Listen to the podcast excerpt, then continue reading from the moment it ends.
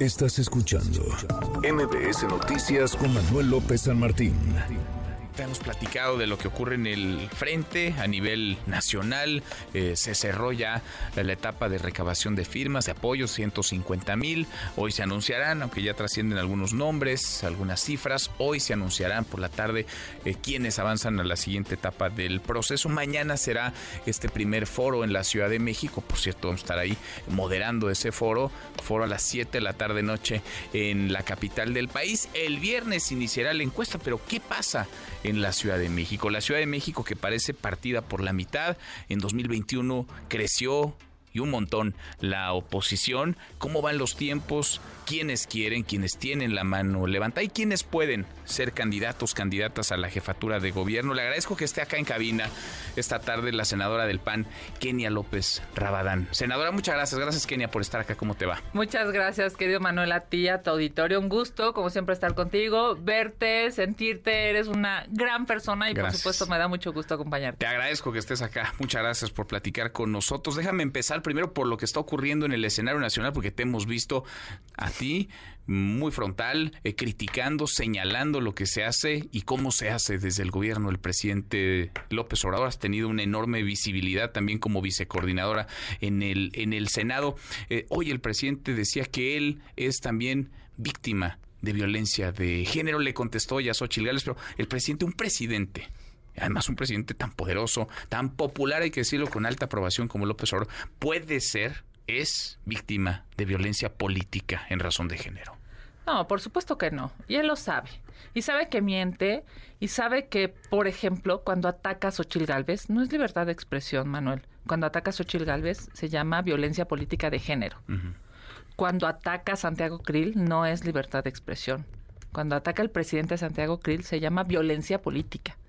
Incluso cuando ataca a Francisco García Cabeza de Vaca no es eh, pues digamos, una libertad que se puede dar el presidente. Es una persecución política. Esa es la realidad. Él digamos, ocupa este discurso, ¿no? Para además victimizarse porque le encanta eh, formar parte más de la conversación que de las soluciones de los mexicanos. Es impresionante lo que estamos viviendo en México. Estamos hablando de un país ensangrentado en donde hay masacres, en donde hay feminicidios, asesinatos, el triple hoy hay de asesinatos que en los gobiernos que López Obrador eh, criticaba o reclamaba.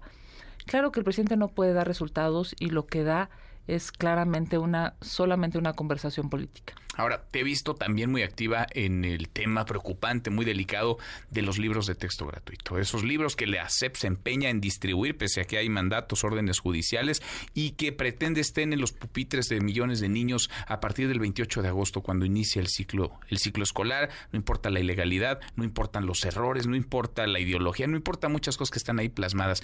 Parece que el presidente y la ASEP, su secretaria de Educación Pública, va a llevar esos libros a los salones de clases, Kenia. Lamentablemente, el presidente López Obrador se aferra a darle a los niños de México libros tóxicos. Son libros chafas. Esa es la realidad. Imagina tú a un niño, a una niña en Iztapalapa, en Iztacalco, en la Venustiano Carranza. Yo he vivido en pues en una gran etapa de mi vida, primaria, secundaria, preparatoria, universidad, fui a escuelas públicas. Para un niño de escuela pública, Manuel, su única compañía en el día, en muchas ocasiones, es solo su libro de texto, porque mamá y papá tienen que salir a trabajar. Imagina tú que esos niños van a tener en sus manos estos libros ideologizados, estos libros en donde exculpan a Claudia Sheinbaum de la tragedia de Repsamen, estos libros en donde se equivocan en la fecha de natalicio de Benito Juárez. Bueno, en donde justifican el secuestro y el asesinato de un empresario, por ejemplo, a manos de la guerrilla en donde le ponen más énfasis a los test de orégano y de cebolla que a las medicinas. De verdad que es preocupante porque entonces los niños, las niñas de la Ciudad de México y de todo el país no pueden defenderse ante este poder brutal que tiene Morena y López Obrador poniéndoles en sus manos estos libros tóxicos. Hay que levantar la voz, es momento de defender a los niños, es momento de defender a una generación completa, porque estos libros, que tienen muchísimos errores, abarcan primaria y secundaria, Manuel. Claramente, yo lo dije ayer desde la tribuna del Senado de la República y lo reitero, ojalá y las mamás y los papás rechacen estos libros y obliguemos al gobierno a reconstruir con unos libros que sí se hagan conforme a la ley, que se hagan con los maestros, con los padres de familia, con los pedagogos expertos, porque eso dice la ley. Pues sí. Claramente Ahora está reservada la información. Cinco años reservaron la información, no sé qué ocultan, pero ni tú ni yo ni los profesores, ni los padres de familia, mucho menos los niños, pueden saber el proceso para elaborar estos materiales, quiénes participaron, por qué participaron quienes participaron en la elaboración de estos materiales. ¿Y, quién ha dado la cara? Un señor que se llama Marx. Marx ¿no? Digo, ya, digo, pobre de él. Que no habla de errores, sino de áreas de oportunidad. Porque evidentemente él ha abrevado a lo largo de su vida, pues, para que sus papás le hayan puesto Marx, ¿no? Pues claramente ha abrevado ideológicamente eh, pues lo que hoy lo ha llevado al poder, pero con ese poder está dañando a los mexicanos. ¿Qué culpa tienen los niños de sus prejuicios ideológicos? y qué culpa tienen de la, de la, digamos, de la carga ideológica que, que a él le dieron. Digo, ya, pobre de él, pero qué lástima que está dañando a las y los niños en México. Yo de verdad pienso en un niño de Coajimalpa, Álvaro Obregón, eh, la Venustiano Carranza, porque esa es la realidad. Esos libros son su compañía. Esos libros son los con los que trabajan, esos son los que tienen que subrayar, esos son los que tienen que leer, subrayar, leer y, y tratar de entender que los test son más importantes que las medicinas, me parece un abuso del gobierno. Ahora hablabas de la Ciudad de México. Te veo en las encuestas, eh, te veo desde hace tiempo. Eh, recuerdo algún algún video que compartiste, eh, compartiste en tus redes sociales hablando de si irías a buscar la candidatura presidencial o si buscarías la ah, jefatura de gobierno. un día me puso en la lista de los anotó en esa lista que le encantó? de cuarenta y tantas personas. Tú dijiste no, yo yo voy por la Ciudad de México. ¿Estás con la mano levantada para buscar la candidatura de qué? ¿Del PAN? ¿De una alianza al gobierno de la Ciudad de México? Bueno, primero que nada decirte que yo espero que nos pongamos de acuerdo PAN, PRI, PRD. Eh, hay un acuerdo público en el que el PAN le tocará definir la metodología para esta candidatura y ojalá sea una metodología abierta, pública, en donde los ciudadanos puedan participar. Pero tú sí ves un frente, una alianza entre los tres partidos. Yo veo un frente seguro, ojalá y así sea, es más, yo te diría, incluso sumaría a Movimiento Ciudadano. O sea, a mí me encantaría liderar una campaña en donde PAN, PRI, PRD, Movimiento Ciudadano y millones de mujeres y hombres en esta capital, todos caminemos en el mismo sentido. Primero, para detener el populismo y para detener estos malos gobiernos de Morena, pero sobre todo, Manuel, para hacer un buen gobierno. Ya la Ciudad de México se merece una jefa de gobierno honesta, que trabaje, una jefa de gobierno que deje de pensar en la siguiente candidatura, sino que se ponga a dar resultados. Hoy, en esta maravillosa capital, es dificilísimo subirte al metro si no piensas que algo te puede pasar, que estás incluso arriesgando tu vida. Si te asaltan en un camión del transporte público, es casi imposible que puedan detener a los delincuentes. Hoy estamos viviendo una pues un deterioro de la administración pública que se debe frenar.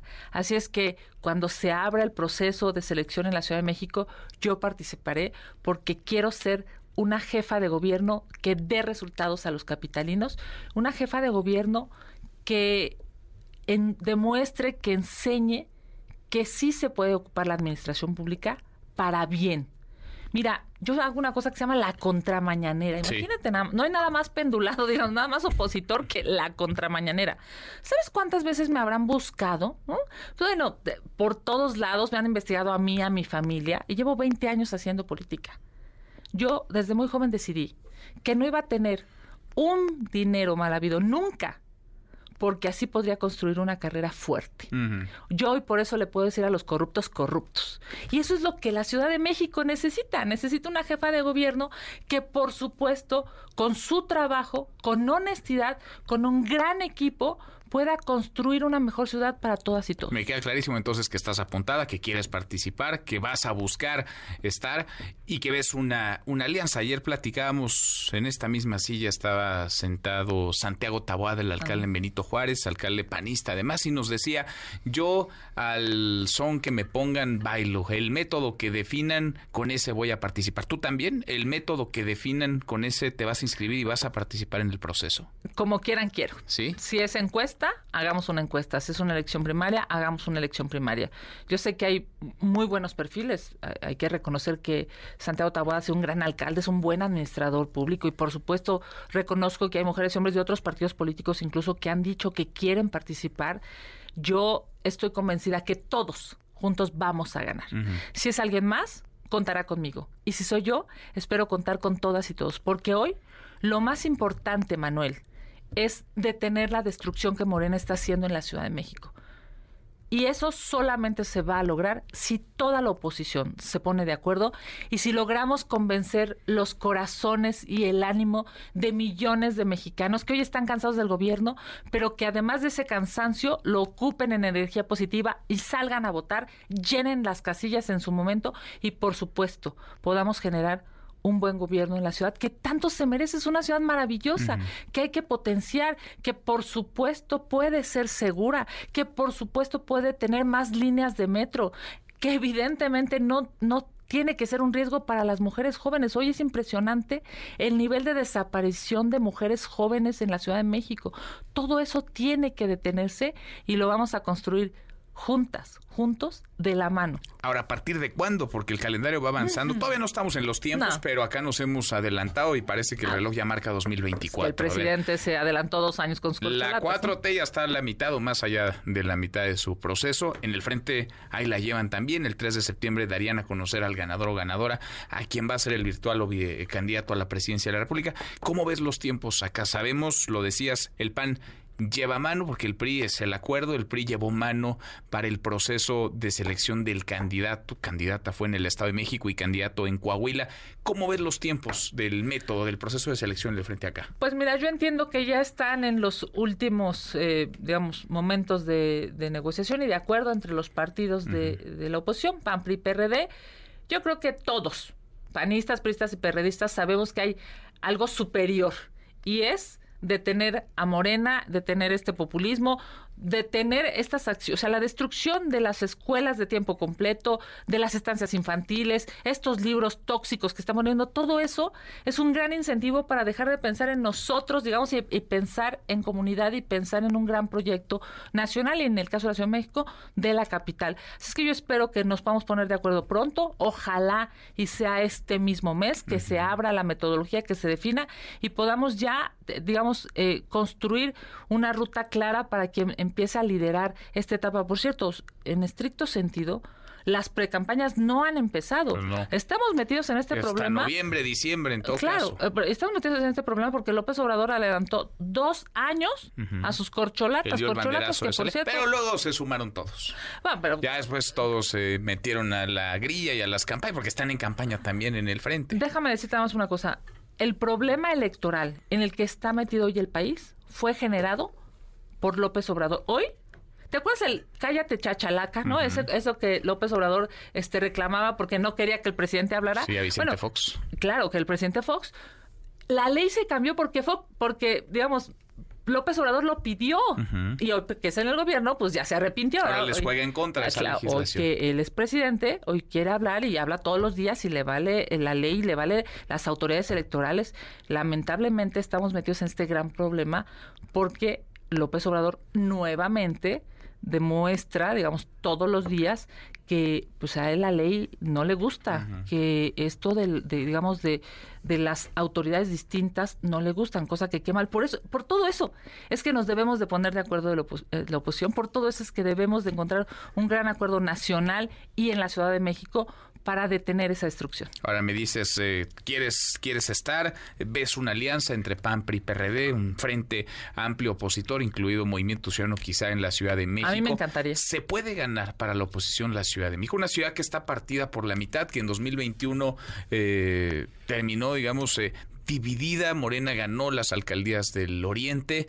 la oposición tiene, de hecho, tiene más alcaldías, tiene un mayor número de alcaldías. Las del Poniente está partida por la mitad de esta ciudad. Se puede ganar para Vamos a ganar en 2024. Sí. te lo digo clarísimo porque ya lo hicimos en 2021. Si en las elecciones hubiera, en las últimas elecciones hubiéramos elegido jefe de gobierno, ya no sería morenista.